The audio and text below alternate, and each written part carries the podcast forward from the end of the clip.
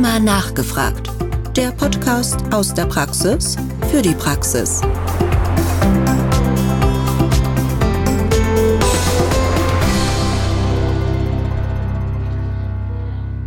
Liebe Zuhörerinnen und Zuhörer, herzlich willkommen zu Rheuma nachgefragt, unserem Podcast aus der Praxis für die Praxis mit Themen rund um die Rheumatologie. Mein Name ist Martin Krusche und ich bin Oberarzt der Sektion Rheumatologie am Universitätsklinikum in Hamburg-Eppendorf. In unserer heutigen Folge von Rheuma nachgefragt möchten wir die Komplementärmedizin bei RR genauer beleuchten und diskutieren, was unseren Patienten zusätzlich zur antientzündlichen Therapie noch empfohlen werden kann. Denn die Nachfrage auf Patientenseite zu komplementären Behandlungen ist tatsächlich sehr, sehr hoch. Und während der Dschungel an komplementären Optionen undurchsichtig und teilweise von unseriösen Verfahren durchwachsen ist, möchten wir heute etwas mehr Licht ins Dunkel bringen. Wir wollen den Fragen nachgehen, wie die Ernährung zur RA-Therapie beitragen kann, inwieweit Komorbiditäten wie Osteoporose oder KHK komplementär behandelt werden können und aber auch welchen Stellenwert die Bewegungstherapie dabei einnimmt. Dazu habe ich heute Frau Professor Monika Reus-Borst eingeladen. Sie ist Fachärztin für Innere Medizin und Rheumatologie, internistische Onkologie, Hämatologie und Sozialmedizin und darüber hinaus Ernährungsmedizinerin und arbeitet in einer Facharztpraxis für Innere Medizin im bayerischen Bad Bocklet. Darüber hinaus hat sie eine medizinische Lehrtätigkeit an der Georg-August-Universität in Göttingen. Sie ist gefragte Referentin auf zahlreichen Veranstaltungen und publiziert rege in der Wissenschaft. Sehr geehrte Frau Professor Preuß-Borst, wir freuen uns sehr, dass Sie da sind. Hallo, ich freue mich auch. Wenn ich vielleicht zum Einstieg einmal fragen darf, ich habe ja eben die lange Liste Ihrer Facharztqualifikationen vorgelesen. Wie kam es denn, dass Sie am Ende bei der Komplementärmedizin gelandet sind? Ja, Sie haben vollkommen recht. Es ist sicher eher ungewöhnlich und ich muss gestehen, zu Beginn meines Berufslebens oder die ersten 10, 20 Jahre hat das Thema Komplementärmedizin für mich keine Rolle gespielt. Aber man erlebt dann doch im Laufe der Zeit, dass es eben ein sehr wichtiges äh, Thema für unsere Patienten ist. Und mein Wechsel dann auch in die Reha-Medizin vor einigen Jahren hat mich erstmals eigentlich mit äh, den Themen der Komplementärmedizin in Berührung gebracht. Und seitdem beschäftige ich mich durchaus auch wissenschaftlich mit bestimmten Fragestellungen, zum Beispiel zur Ernährung. Bevor wir jetzt vielleicht ganz tief in die Thematik einsteigen, für unsere Zuhörerinnen und Zuhörer ähm, nochmal eine Begriffsklärung. Wir sprechen ja heute über komplementäre Therapien. Es gibt aber auch in dem gleichen Atemzug dieses Schlagwort alternative Therapien. Können Sie uns das vielleicht noch mal ein bisschen voneinander abgrenzen? Genau. Das ist eine ganz wichtige Frage, denn komplementär bedeutet immer sowohl als auch. Das heißt, schulmedizinische Behandlung, Lege Artis, wie es jeder Rheumatologe beispielsweise auch machen würde, in Kombination mit Meistens sind es nicht medikamentöse Therapiemaßnahmen. Also bei der Komplementärmedizin handelt es sich um eine supportive Therapie. Bei der alternativen Medizin geht es um entweder oder. Also Kollegen oder auch Patienten, die alternativmedizinische Therapieangebote nutzen, lehnen meistens die Schulmedizin komplett ab. Nun hatte ich ja eingangs auch schon erwähnt, auch aus eigener Erfahrung, dass sehr häufig auch nach Komplementärmedizin gefragt wird und viele RA-Patienten sich da ja auch schlau machen, beziehungsweise manchmal muss man wiederum auch sagen, dass glaube ich so ein bisschen am Arzt, an der Ärztin vorbei. Gibt es konkrete Zahlen, wie viele Patienten mit RA überhaupt Komplementärmedizin nutzen oder danach fragen? Ja, also man weiß, dass wirklich ein großer Teil der Patienten mit einer rheumatoiden Arthritis äh, komplementärmedizinische Angebote nutzen. Je nach Studie, je nach untersuchtem Klientel sind das äh, bis zu 80 Prozent. Vielfach ist es so, wie Sie ja schon angedeutet haben, dass die Patienten es von sich aus nicht erwähnen. Das ist der Grund, weshalb ich durchaus auch äh, proaktiv immer wieder einmal nachfrage. Und da ist man doch überrascht, dass auch aus meiner Erfahrung heraus drei von vier Patienten zumindest einmal auch komplementärmedizinische Angebote nutzen. Also es lohnt durchaus für den Arzt auch mal nachzufragen. Wie machen Sie es ganz konkret? Also wann sprechen Sie es an und bei welchen Patienten? Ich spreche es eigentlich grundsätzlich bei fast jedem Patienten an, muss aber auch äh, sagen, dass viele Patienten das zunehmend auch selbst von sich aus ansprechen. Also womit ich ganz häufig konfrontiert werde, ist das Thema Ernährung, was ja auch Teil der Komplementärmedizin ist. Vielleicht können Sie noch mal für unsere Zuhörerinnen und Zuhörer so ein bisschen beleuchten, inwieweit Ernährung und rheumatoide Arthritis jetzt wirklich zusammenhängt und was es da vielleicht auch schon für Evidenz dafür gibt? Ja, also nach der Ernährung fragen in der Tat äh, die meisten der Patienten spontan, weil sie natürlich auch schon sehr viel gelesen haben, gehört haben und weil es hier durchaus auch ganz gute Evidenz gibt. Also was man weiß ist, es gibt Nahrungsbestandteile, die eher proinflammatorisch wirken, es gibt andere, die eher antioxidativ oder antiinflammatorisch wirken. Man weiß, dass die Ernährung einen Einfluss haben kann auf unser Darmmikrobiom, ein ganz wichtiges, ein ganz aktuelles äh, Thema, das auch intensiv beforscht wird und damit auch auf äh, das darmassoziierte Immunsystem und Viele der Patienten haben ja auch metabolische Begleiterkrankungen, erhöhtes kardiovaskuläres Risiko. Und auch aus dieser äh, Sicht her ist natürlich das Thema für unsere Patienten von Wichtigkeit. Absolut. Jetzt ist ja immer das Schlagwort, was für eine Diät soll ich machen? Vielleicht können Sie da noch mal ein bisschen genauer einsteigen. Also was für eine Ernährungsform empfehlen Sie den Patienten und vielleicht auch den Stellenwert da vom Fasten? Ja, ich würde immer eher davon abreden, von Diät zu sprechen. Also Diät ist immer so etwas Einschränkendes. Von daher gesehen ist es wahrscheinlich auch psychologisch geschickter, auch wenn man das Thema an den Patienten, an die Patientin bringen möchte, von Ernährungsformen zu sprechen. Und ähm, was man, glaube ich, auch evidenzbasiert wirklich sehr gut empfehlen kann, ist die äh, sogenannte antientzündliche Ernährung, die entspricht ja im Wesentlichen so dieser klassischen, herkömmlichen, äh, traditionellen Mittelmeerkost oder eben auch, wenn man sich eher auf heimische Lebensmittel beschränken äh, möchte, gibt es ja die sogenannte New Nordic Diet, die auch im Wesentlichen äh, eine ähnliche oder ähnliche Empfehlungen abgibt. Was heißt Mittelmeerkost oder Mittelmeerernährung? Es ist die traditionelle Mittelmeerernährung. Das ist, glaube ich, ein ganz wichtiger Punkt, den man auch immer wieder herausstellen muss. Es ist eben nicht Pizza und Pasta. Ja, es ist eine sehr ballaststoffreiche Ernährung, das ist ganz wichtig. Viel Gemüse, viel Hülsenfrüchte, Vollkornprodukte, weil die nachgewiesenermaßen auch wirklich in Studien, in Tierversuchen positive Effekte haben. Es bedeutet wenig Fleisch, dafür mehr oder regelmäßig äh, Fisch, Meeresfrüchte, ein ganz wichtiger Aspekt, ein hoher Anteil an ungesättigten Fettsäuren und was eben auch sehr, sehr wichtig ist, und das ist eben die traditionelle mediterrane Küche auch, dass man möglichst auf verarbeitete, industriell hergestellte äh, Lebensmittel verzichtet, weil gerade diese eben auch einen hohen Anteil zum Beispiel an Zucker enthält, der ebenfalls durchaus auch proinflammatorische Wirkungen zeigt. Jetzt haben Sie ja schon einiges auch über Ernährungsformen erzählt. Was ich auch häufig gefragt werde, es gibt Supplementierung, Nahrungsergänzungsmittel, die man zu sich nehmen kann. Was kann ich eventuell meinen Patientinnen und Patienten da empfehlen, wenn solche Nachfragen kommen? Ja, also ich empfehle Nahrungsergänzungsmittel im Speziellen eigentlich nicht, weil ich ähm, davon ausgehe, dass wenn man ähm, sich entsprechend ernährt, man alles auch äh, durch eine natürlich vorkommende Ernährung in ausreichendem Maße zu sich führen kann. Ähm, was man vielleicht empfehlen kann, das ist zum Beispiel wird auch immer wieder nachgefragt, Fischöl oder Fischölkapseln, wenn es der Patient äh, möchte, also Omega-3-Fettsäuren in erster Linie, was sicherlich auch Sinn macht, gerade weil die Patienten ja häufig eben auch eine Osteoporose haben, beziehungsweise man auch eine Osteoporose-Prophylaxe durchführt, ist natürlich die Supplementation mit Vitamin D. Aber im Wesentlichen sollten wir die Patienten dazu bekommen, dass sie sich generell gesünder oder anders ernähren und nicht versuchen, das durch zusätzliche Tabletten oder Kapseln, also Nahrungsergänzungsmittel, Vitamine etc. abzudecken.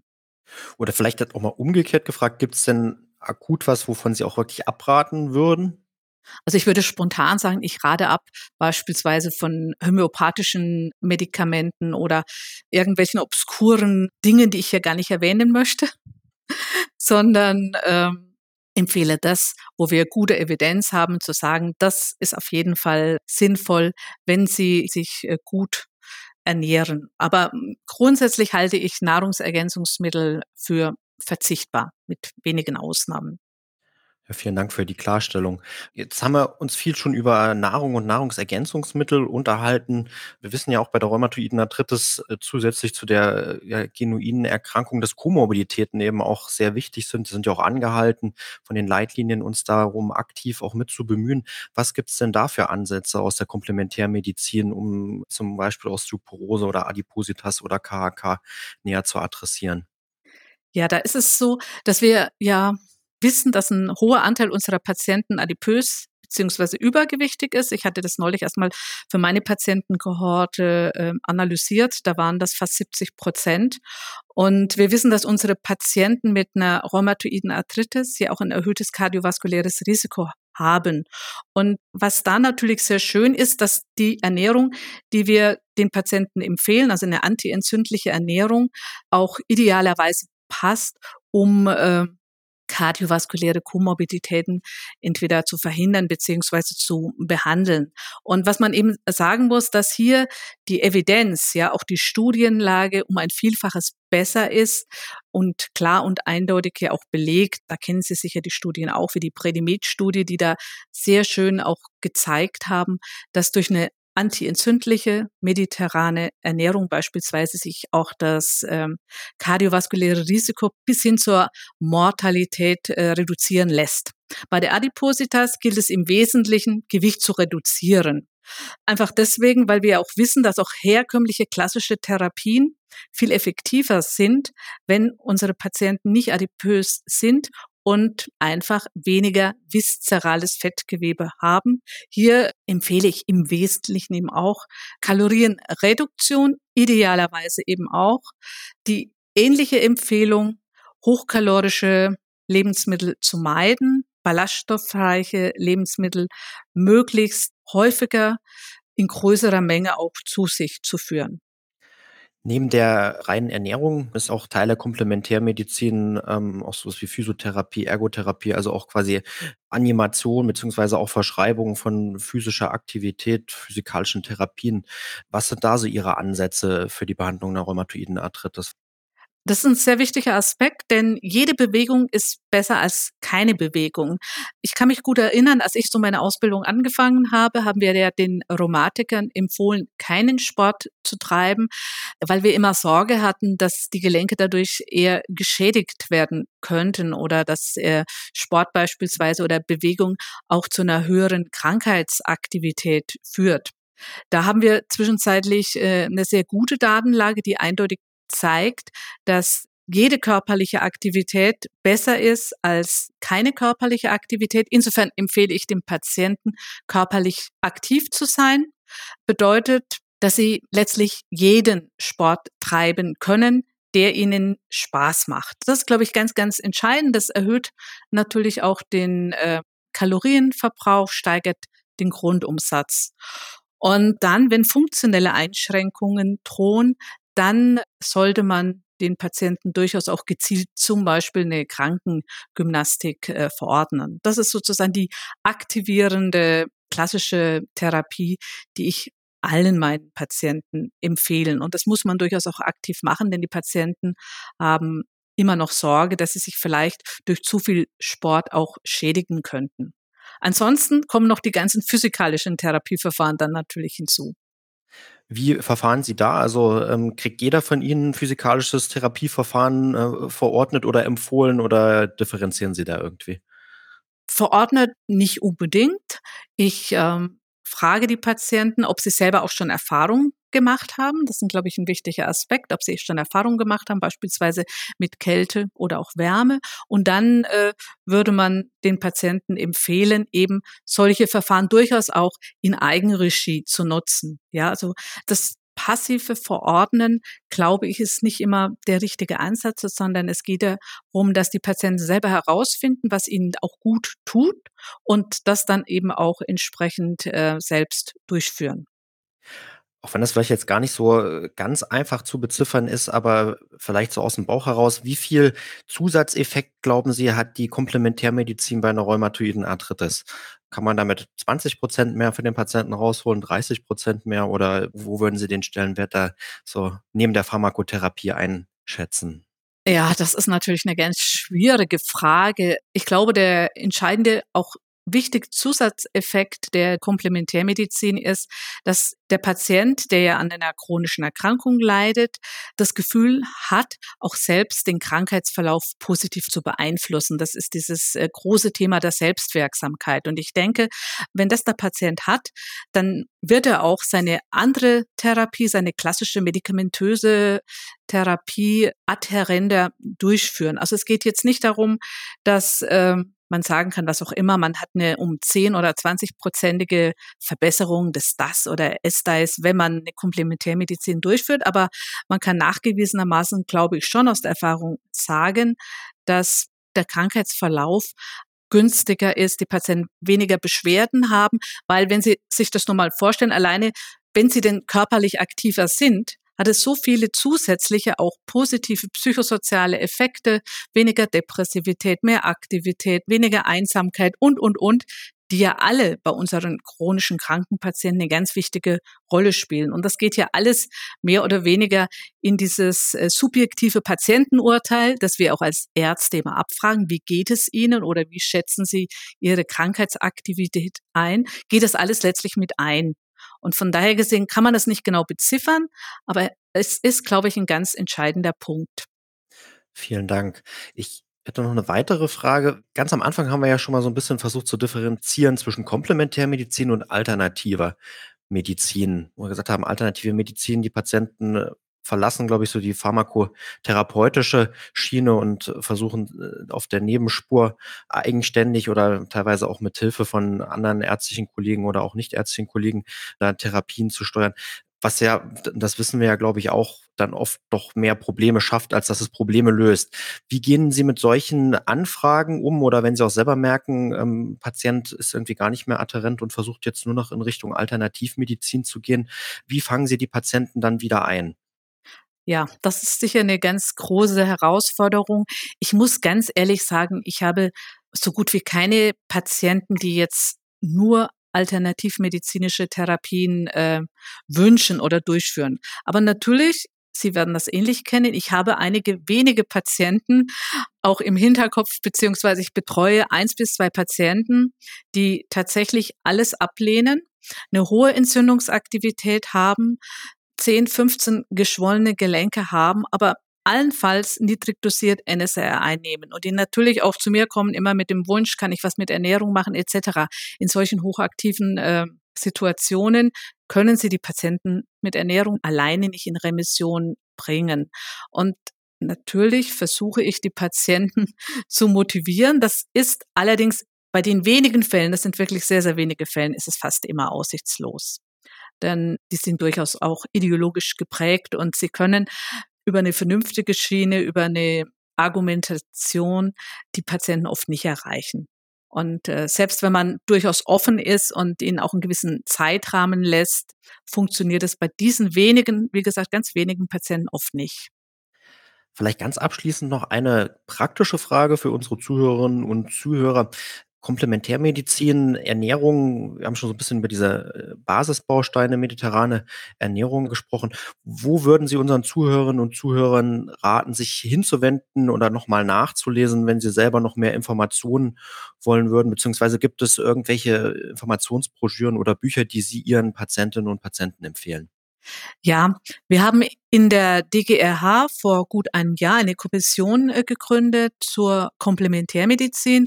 Und äh, diese Kommission beschäftigt sich jetzt sukzessive mit vielen verschiedenen Aspekten der Komplementärmedizin, unter anderem auch Ernährung, ayurvedische Medizin, Homöopathie, erarbeitet dort äh, Stellungnahmen beziehungsweise hat diese schon erarbeitet und äh, man kann intensiver ins Detail gehen, man kann auch Originalpublikationen zu unterschiedlichen Themen beispielsweise finden auf der Homepage der Deutschen Gesellschaft für Rheumatologie ganz aktuell jetzt vor kurzem erst dort eingestellt und in Kürze werden eben auch die ersten Stellungnahmen publiziert werden in der Zeitschrift für Rheumatologie beispielsweise.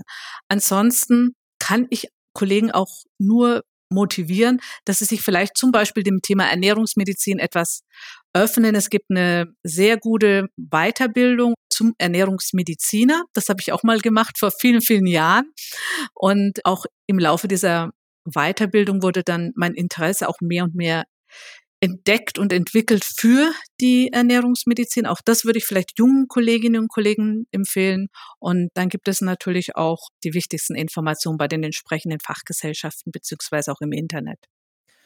Ja, sehr geehrte Frau Sorosbos, ganz herzlichen Dank für den ähm, tollen Überblick ich finde es auch insgesamt eine sehr gute Initiative, dass die Deutsche Gesellschaft für Rheumatologie das Thema auch aktiv mit aufgreift. Und ich glaube, das unterstreicht auch nochmal den Stellenwert der Komplementärmedizin, die eben sowohl bei unseren Patientinnen und Patienten immer mehr auch im Fokus sind. Und deswegen ist sicherlich auch total wichtig ist für uns als ärztliche Kolleginnen und Kollegen aktiv mit dem Thema auseinanderzusetzen. Über die positiven Aspekte haben wir heute von Ihnen schon einiges gehört. Ansatzpunkte wie zum Beispiel Ernährung, aber eben auch Bewegung etc. pp man sicherlich vieles Gutes für die Patientinnen und Patienten noch rausholen kann. Also von daher ganz herzlichen Dank für die tollen und spannenden Einblicke. Liebe Zuhörerinnen und Zuhörer, wir sind am Ende unseres heutigen Podcasts Roma nachgefragt. Ich bedanke mich ganz herzlich für Ihre Aufmerksamkeit und würde mich freuen, wenn Sie auch bald wieder mit reinhören. Rheuma nachgefragt. Der Podcast aus der Praxis für die Praxis.